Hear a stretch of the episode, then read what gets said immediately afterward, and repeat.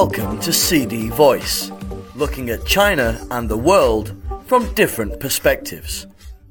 Cooperation key to speed up tech breakthroughs. Greater international cooperation is needed to explore technological frontiers such as computer brain interface technologies and artificial intelligence, which are widely seen as key future drivers of global economic growth officials and experts said, highlighting that decoupling in crucial technologies will only slow down the world economy.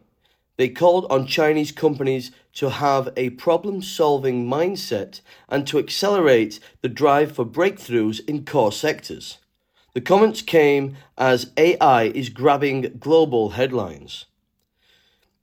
US company Nvidia became the world's first chipmaker with a market capitalization of over 1 trillion US dollars on Tuesday morning amid surging demand for its AI chips.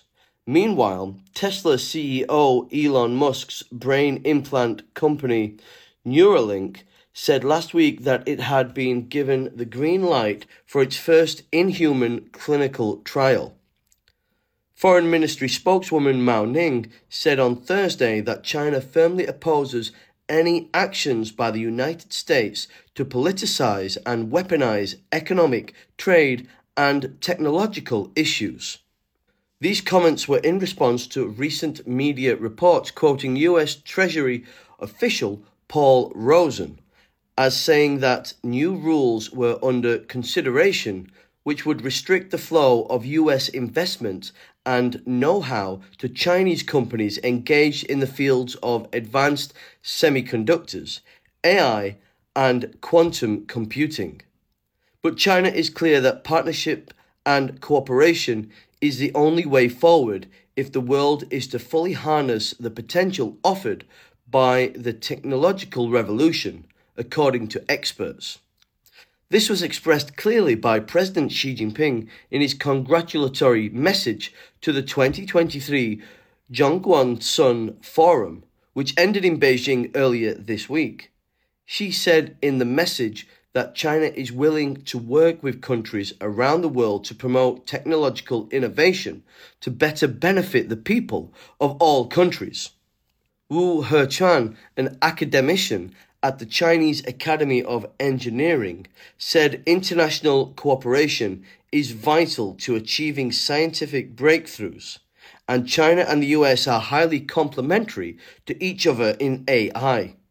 US companies are advanced in fundamental science and underlying computer algorithms while China has a big market and rich application scenarios, and its research and development prowess in AI is also growing, Wu said.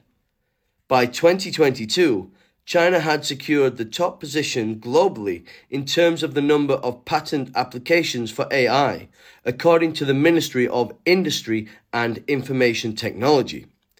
AI technology will usher in the next digital revolution after the internet and smartphones, experts said, with Goldman Sachs forecasting that generative AI could drive a 7% increase in global GDP, or almost 7 trillion US dollars over a 10 year period. Nick Fowler, Chief Academic Officer at Elsevier, a Netherlands based academic publishing company, said there is enduring strength in the China US research relationship, despite noise about the two countries decoupling. The field weighted citation impact, a proxy measure of research quality of China US co authored publications, reached almost 2, which is twice the world average and higher than the performance of either China or the US alone according to a report by Elsevier. While Washington is imposing increasingly tighter restrictions on technology, China's central leadership is attaching greater importance to innovation driven development. Beijing and Shenzhen, a metropolis in Guangdong province, announced favorable policies this week to support the development of domestically developed AI chips which are the key to the ongoing AI boom triggered by ChatGPT, an AI chatbot developed by the US company OpenAI. Liu Qingfeng, chairman of Chinese AI company iFlytek Co., said Chinese companies must devote big, real money to research and development in fundamental science to achieve breakthroughs in AI. So far, China has developed at least 79 AI large language models, or rivals of ChatGPT, according to the Institute of Scientific and Technical Information of China.